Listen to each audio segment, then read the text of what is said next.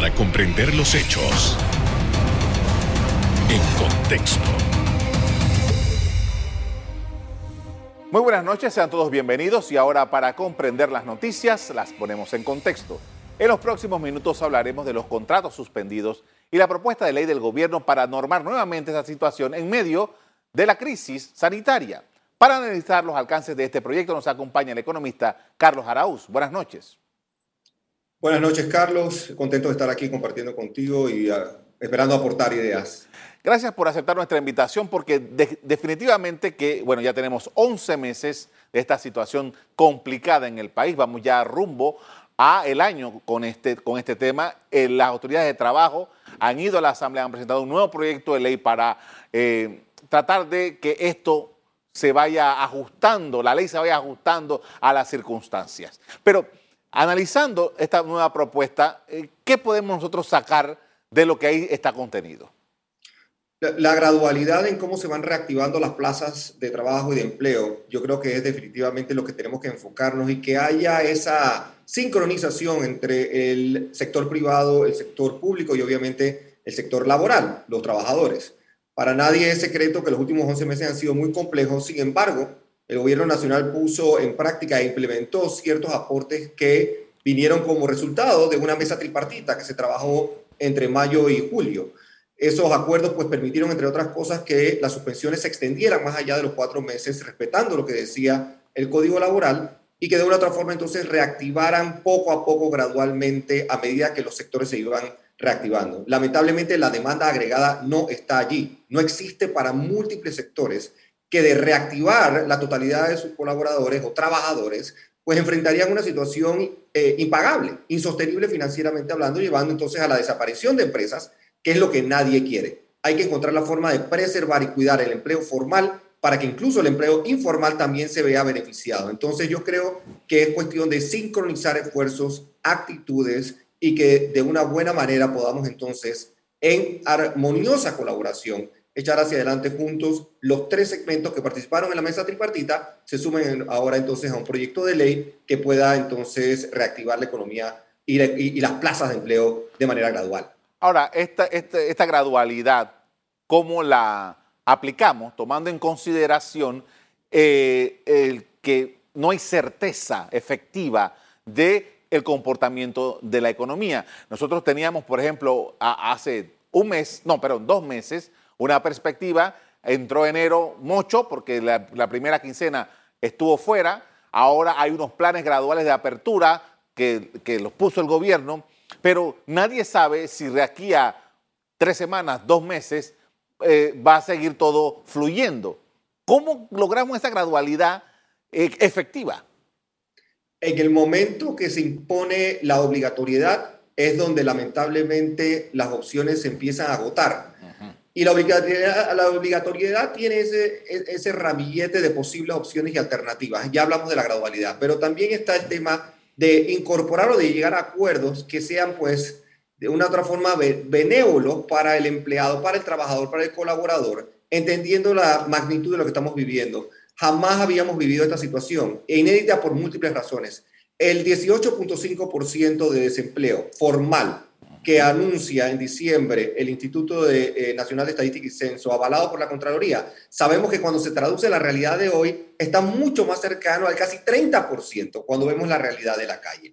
No contento con eso, la informalidad que nos aqueja hoy día, 800 mil personas que seguramente están batallando por el sustento diario allá afuera. Entonces, cualquier tipo de ley que atente de manera directa contra la empleabilidad de estas personas, tanto lo formal como lo informal, eh, eh, sería un caso de error. Yo, creo de nuevo que tiene que imperar el diálogo sensato, ese, ese que lleva las soluciones y los panameños y panameñas nos hemos puesto de acuerdo antes en múltiples temas. Yo creo que esta coyuntura, esta ventana particular que se abre, obliga a un diálogo de, de proporciones quizás nunca antes vistas y eventualmente en el muy mediano plazo, ¿por qué no hablar de revisitar ciertos aspectos del código laboral que a veces pone camisas de fuerza en las decisiones que se tienen que tomar para proteger la empleomanía en Panamá. Tenemos que volcarnos de nuevo a ese resurgimiento, tanto lo formal como lo informal, porque de lo contrario tendremos entonces eh, cifras que jamás habíamos visto en la historia republicana. Tenemos esas cifras que publicó INEC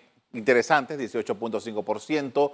Eh, eh, eh, una cifra altísima que está muy por encima de todo lo que había pasado en no sé cuántos años en Panamá. Pero yo tengo una duda y yo quisiera saber si tienes los datos sobre esto. ¿Cuánto, el, gobierno dice, hay 280 mil personas que en total, más o menos, fueron los que quedaron con el, contrato suspendido. Pero ¿cuántos de esos que ya no están en contrato suspendido fueron liquidados de las empresas?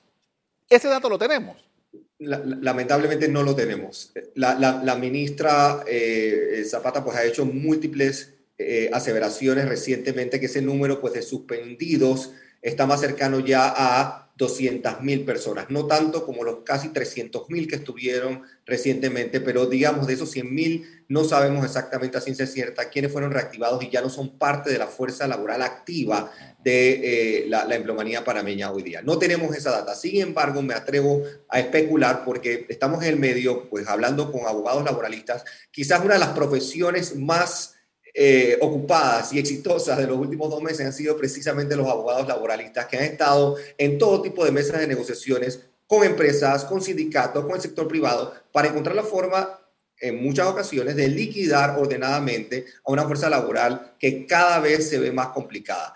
Yo, siento de nuevo que las reactivaciones, eh, cuando son forzosas, cuando son impuestas sin mayor estudio de lo que puede pasar en el corto plazo, entonces es condenar a la pobreza a más personas, yendo en contra precisamente de la principal premisa de la que parte la Organización Internacional del Trabajo en esta coyuntura de COVID-19, cuando promueve entonces la empleomanía formal, la estabilidad de las empresas es imperativo mantenerla a como de lugar para entonces crear otro tipo de dignas plazas de empleo. Ojalá de nuevo que escuchemos la voz de la razón, del raciocinio, del argumento de evidencia científica, porque lo hay para tomar decisiones mucho más calmadas. Con esto vamos a hacer una primera pausa para comerciales. Al regreso, seguimos haciendo un análisis sobre la realidad de la suspensión de contratos de trabajo en Panamá. Ya volvemos.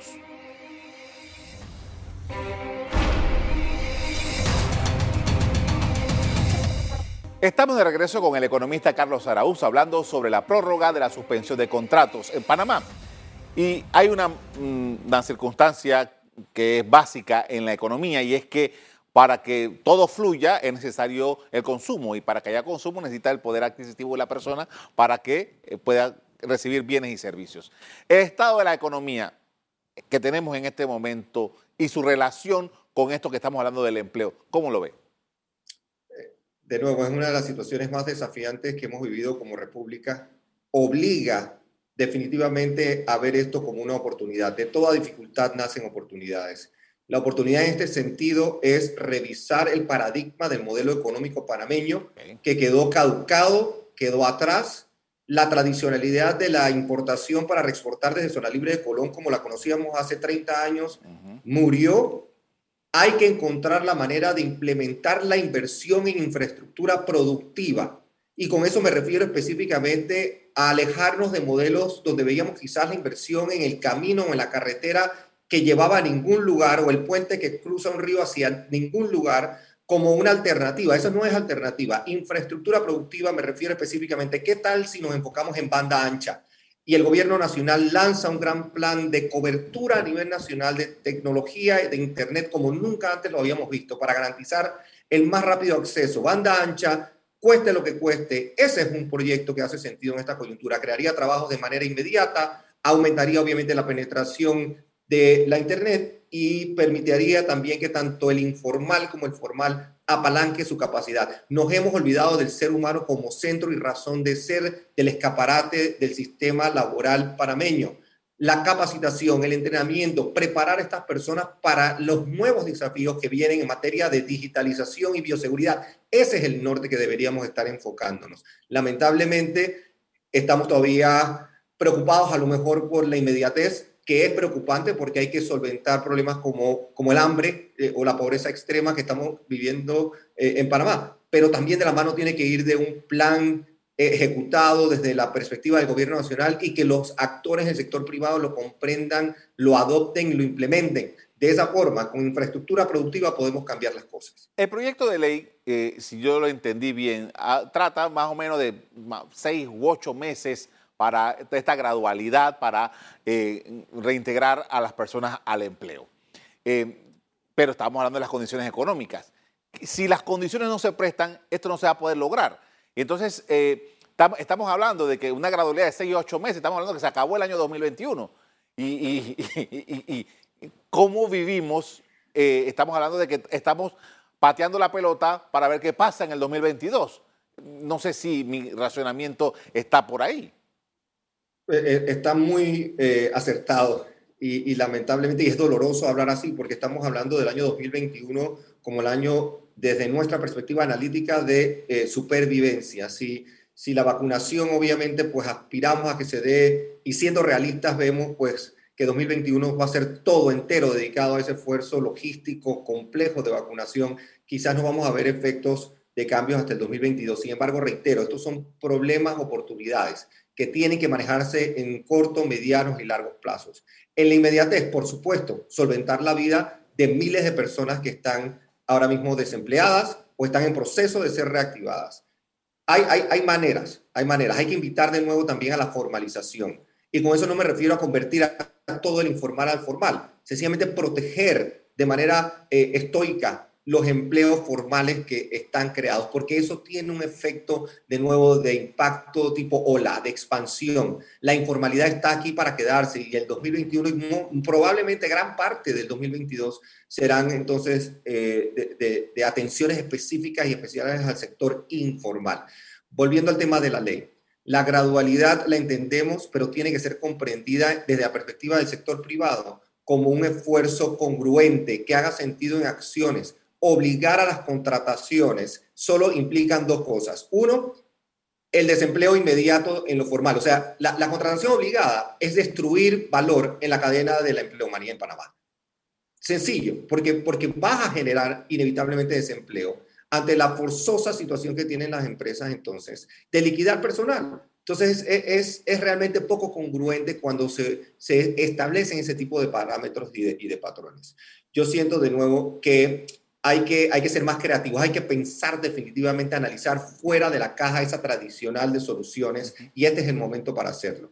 Siento por otro lado que se puede motivar, se puede incentivar el sector privado a que retome esos bríos de contrataciones, pero que sean condicionadas a través de ciertas ayudas que capaciten a las personas que van a entrar, que podamos entonces volcarnos a entrenar a estas personas que no tienen a lo mejor las habilidades, principalmente quizás las blandas eh, eh, van en camino a tenerlas, pero la digitalización, el manejo de nuevo de, lenguaje básico en, en, temas eh, de, tecnología, es fundamental el reentrenar a las personas en una etapa COVID-19, donde la bioseguridad cambió la forma en la que vivimos, donde la digitalización dicta nuevos parámetros. En eso tenemos que concentrarnos en el mediano y largo plazo.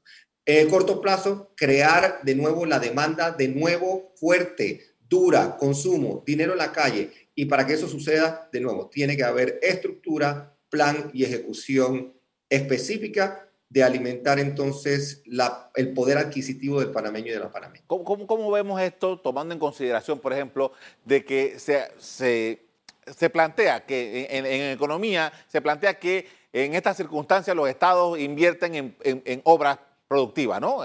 Eh, sin embargo, nosotros hemos notado que en Panamá eh, no está andando con la velocidad necesaria. Recién ayer se estaba refrendando una obra de, nueva, una nueva concepción del metro, por ejemplo, hacia Arraiján. Eh, no, el Estado me parece a mí que no está invirtiendo para generar eso que estamos hablando. el Estado tiene que dejarse ayudar y la forma en la que se ayuda es con la intervención del sector privado de manera agresiva a través de varios vehículos. Panamá ya tiene una ley reglamentada que regula las alianzas público-privadas. Ese es un vehículo idóneo. Nada más ayer, el representante del gobierno eh, de Estados Unidos de América en Panamá, Stuart Turo, estaba haciendo referencias cuando se le fue preguntado qué necesitamos para atraer esos 6 mil millones de dólares en inversión directa extranjera tan, tan anhelados. Y el hombre fue claro y específico transparencia, rendición de cuentas y ejecución con el control pertinente para poder llegar a ejecutar todo tipo de obras, ya sean las pequeñas, las medianas o las grandes. En las alianzas público-privadas tenemos esa alternativa, tenemos esa opción. Entonces, si ya tenemos un vehículo, ¿por qué no explotarlo? Hay inversión extranjera, hay trabajo, hay empleo. Yo siento de nuevo que estamos todavía a tiempo de anunciar las acciones y que sean de carácter, pero de urgencia critico y he criticado en otros foros el tema de la urgencia, se acaba el tiempo. Esto a veces me recuerda a la crisis del ébola en África, cuando se perdieron 12 años porque se demoró apenas un año en la toma de decisiones como las que estamos enfrentando hoy. ¿Vamos a tener que esperar 12 años para recuperarnos? Yo espero que no, pero cada día que pasa es un día menos que se traduce a veces en semanas y en meses de recuperación económica. Algo más de urgencia de parte de nuestras autoridades, algo más de urgencia de parte del sector privado para ejecutar. Eh, eh, Carlos, el, ministro de Economía en su intervención en la Asamblea Nacional hace un par de días a, pregunta de un diputado, decía que había un plan y que el, gobierno había eh, puesto en ejecución medidas anticíclicas. Esto tiene una definición específica en economía, pero ¿nosotros necesitamos medidas anticíclicas en este momento? Yo, a, mí me sorprende mucho el tono de, la intervención del doctor Alexander, que a propósito siento que es uno de los activos más importantes que tiene Panamá en esta serie de acciones que se están tomando para combatir la crisis sanitaria y económica. Héctor Alexander es un hombre respetado, egresado de una de las mejores universidades de negocios del mundo, los famosos Chicago Boys. El hombre tiene esa estructura mental, pero en esta coyuntura particular, yo eh, siento que quizás apegarnos al, tecnicismo, al, pensar eh, tecnocrático, puede afectarnos de otra manera. Es un momento de urgencia como el que nunca antes habíamos visto, donde la intervención estatal tiene que darse en todas las manifestaciones posibles. Entendemos la del bono solidario porque tenemos a miles de panameños pasando hambre, pero la intervención para micro, pequeñas y medianas empresas sin carácter de ser repagado, me, refiero a la ayuda no reembolsable, que no se ha establecido en Panamá como una alternativa, es una medida de intervención directa. Yo entiendo de nuevo que tiene que ir de la mano, obviamente, de la compensación pertinente, pero la compensación viene por el lado de la austeridad, por el lado del gasto y controlar de una u otra forma esos gastos que a lo mejor no son necesarios para entonces inyectarlos directamente en el sector productivo, tanto el local el empresario, el comercio, donde está pues la cadena de, suministro, que es de vital importancia, que va desde el mayoreo hasta el minoreo, hasta el de tal, pero también en las zonas rurales panameñas, donde la agricultura juega un papel importante, merecen otro tipo de inyección. Entonces también yo veo de nuevo la figura del Estado quizás diferente a la del doctor Alexander en esta coyuntura, porque lo veo de nuevo, en la medida que podamos controlar gastos innecesarios. Creo, creo que podemos ser mucho más agresivos en la intervención y después vendrán los temas tributarios que también mencionó en su disertación. Vamos a hacer con esto otro cambio para comerciales. Al regreso seguimos en el análisis de la prolongación de la suspensión de contratos en la empresa privada. Ya volvemos.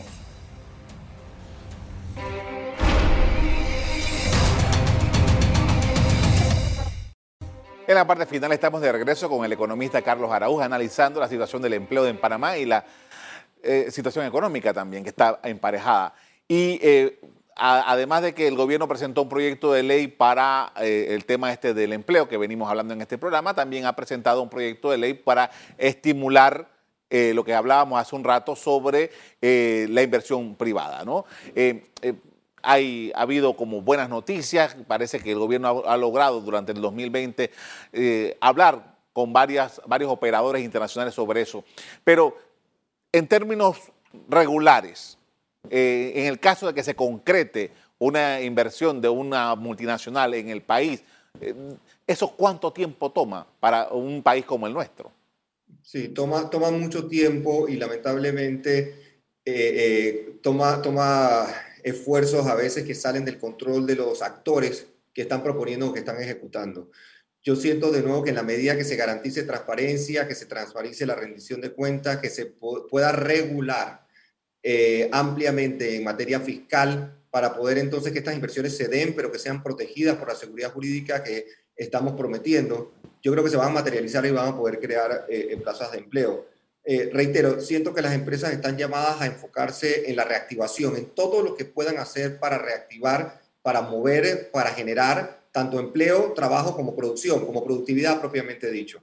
Eso va de la mano de capacitación al sector laboral. No podemos pretender que después de un año prácticamente de una crisis sanitaria, pues las cosas sean igual que antes. Sentimos que poderosamente que tiene que haber una, asignación de recursos a la preparación y al replanteamiento tanto mental como académico, académico, intelectual y de productividad o guiado a la productividad de toda la fuerza laboral. El mundo cambió, el mundo cambió frente a nuestros ojos. Hay, hay otro mercado laboral, hay otros empleos que están exigiéndose, hay, hay personas que están optando por trabajar en la famosa economía gig, que la famosa economía temporal, de empleos temporales. Todo eso tiene que ser incorporado en nuestro análisis del mercado laboral panameño y prepararnos para la competencia. Estamos en medio de una pandemia, sí, pero compitiendo contra nuestros vecinos que están haciendo las cosas bastante bien. Ahora, eh, yo recuerdo eh, cuando se dio eh, los incidentes estos en, en, Nueva York con las Torres Gemelas y todo lo que eso implicó para la economía de Estados Unidos, que fue un golpe fuerte. George W. Bush, que era el presidente, una vez en una intervención pública dijo que su mamá, Barbara Bush, le había dicho que cómo ella podía ayudar a, a América, como ellos le llaman, Estados Unidos, en esa circunstancia. Y George W. Bush le dijo a su mamá, gaste señora, vaya a la calle y gasta. gasta. Ahora, eh, nosotros estamos en una situación muy dura aquí en Panamá y entonces el gobierno nos dice que está evaluando crear nuevas tasas, nuevos impuestos para cuando uno va a gastar. ¿Cómo lo ve? Si, hay una medida que, que, en este momento precisamente de contracción, tenemos, estamos viviendo una recesión. Estamos viviendo una recesión. Lo que pasa es que a veces esa palabra nos da miedo, no sabemos cómo definirla. Nosotros tenemos los últimos dos trimestres del año 2020 fueron de tasas negativas de crecimiento por primera vez en 30 años en Panamá. Es una recesión clara, pura y dura. Imponer o ni siquiera pensar en la actitud posible de implementar algún tipo de tasa impositiva desde nuestra perspectiva, de nuevo, y respetando las otras olas de pensamiento, sería un efecto pues eh, catastrófico catastrófico porque el, el, impuesto usualmente pues ahuyenta la, demanda, demanda que hoy día inexistente está eh, prevaleciendo en, en, todos los rubros. En todo caso, yo me inclinaría, porque soy amigo de la reforma fiscal, siempre y cuando vaya amarrada a dos temas. Uno, volcarse a la, a la excesiva atención para recuperar, para eliminar los famosos huecos que hay en la legislación para cobrar hay que cobrar, hay que cobrarle a la persona que realmente está generando ese ingreso y que tiene que cumplir con su, eh, con su obligación y hoy día está evadiendo sus obligaciones fiscales. Esa persona tiene que cobrársele, tiene que eh, eh, no perseguírsele, pero sí tocarle la puerta quizás de manera decente y respetuosa, evitar el tema de la evasión a toda costa. Y el otro, que, que va muy de la mano, es la inversión tecnológica precisamente para evitar estas salidas. Yo creo que las reformas fiscales no tienen que ser implementadas necesariamente por el lado del ingreso o de la opresión, sino mejorar la gestión de la recuperación de esa cartera de, cuentas, ya sea incobrables o cobrables de otra manera, y que el impuesto se convierta entonces después en la rendición de cuentas que se necesita, que es la otra, la otra pata de la ecuación. A veces los panameños y panameñas sentimos que nuestros impuestos no son utilizados de la mejor manera, de la, de la forma más eficiente, no vemos el beneficio y resistimos entonces eh, eh, aportar al fisco como se debe. Yo siento poderosamente que si se cambia esa cultura, porque implica un cambio cultural, donde nuestros impuestos podamos verlo reflejados en obras y en, y en hechos que puedan ser reportados y que puedan ser medidos, siento que puede haber un cambio en el paradigma y las personas puedan hasta sentirse cómodas contribuyendo al fisco. Y si el cóctel eh, no estaba lo suficientemente fuerte, le agregamos unas gotitas de seguro social, que la, situación económica en Panamá, yo creo que todavía eh, ni siquiera estamos muy cerca de ver hacia dónde puede llegar eh, de, lo fuerte que, es la situación. La, la, la, Caja de Seguro Social pues arranca formalmente ya su segunda plenaria de, de, de conversaciones, el diálogo ha formalmente iniciado algunas personas eh, tienen grandes eh, preocupaciones con lo que se pueda lograr. Hay un costo político inevitable, ineludible, pero eso tiene que prevalecer el bienestar de todos los panameños, panameñas, eh, las jubilaciones, el programa de invalidez, vejez y muerte. En fin, todo, todo eso en su justa dimensión tiene que ser cuidado y protegido a como dé lugar. pongamos, depongamos intereses, agendas políticas, pretensiones de qué puede pasar en el 2024, políticos tratando de jugar un rol protagónico. Este no es el momento para eso. Este es el momento del aporte, este es el momento de la ejecución y es el momento de proteger a como dé lugar a la Caja de Seguro Social. Eso sí, siendo congruentes con las acciones y con los planes de mediano y largo plazo. Porque una curita más, como la que muchos pues trabajamos en esas mesas de diálogo en el año 2005, sería, sería eh, eh, desastroso en el periodo de tiempo que va a pasar en los próximos quizás 5 o 10 años. Es momento de un cambio y de una modificación que sea radical, pero que sea sostenible y que nos permita entonces concentrarnos en proteger el patrimonio de los panameños. Eh, finalmente, me queda muy poco tiempo, pero quería una reflexión acerca de que si las cosas eventualmente en el tema de salud sanitario se complican un poco, eh, Panamá no aguantaría o sí aguantaría un nuevo eh, cierre temporal, parcial, eh, para los efectos de lo que estamos hablando? La apuesta es entera y, la maleta creo que la hemos apostado pues al control de este virus letal, mortal que nos está haciendo pasar tan mal. Otra encerrona, otro confinamiento, pues sería letal para ciertos modelos de negocios. Hay ciertos modelos que no se recuperarían. Eso ya está eh, medido y, lamentablemente y dolorosamente sería así. Siento, sin embargo, que estamos tomando las acciones pertinentes para cuidarnos. Hay que, que, que, sobrepesar y sobrevalorar ahora el esfuerzo de, de, de, prevención, en martillarlo como dé lugar, que sean campañas que lleguen, que calen a los barrios y las comunidades que han sido las más afectadas por el virus. Pero siento de nuevo que la deuda nos está ahogando y nos seguirá ahogando por los próximos años y los ingresos estatales van a estar muy por debajo de lo proyectado si volvemos a cerrar. Necesitamos que la economía se reactive, necesitamos que la economía tome otro camino de crecimiento robusto, cobrar impuestos y usarlos de manera responsable. Agradezco, Carlos Araúz, por habernos acompañado esta noche con esta información y con estos análisis tan interesantes para comprender el fenómeno en toda su dimensión. Muchas gracias. En su exposición ante la Asamblea Nacional, la ministra de Trabajo aseguró que para este marzo que viene se espera el reintegro del 50% de los más de 284 mil trabajadores que vieron suspendidos sus contratos de trabajo producto de la pandemia. Hasta aquí el programa de hoy. Usted le doy las gracias por acompañarnos y les recuerdo que si quieren volver a ver este programa, búsquelo en el VOD de Cable Onda, en locales, Canal Eco. Me despido invitándolos a que continúen disfrutando de nuestra programación. Buenas noches.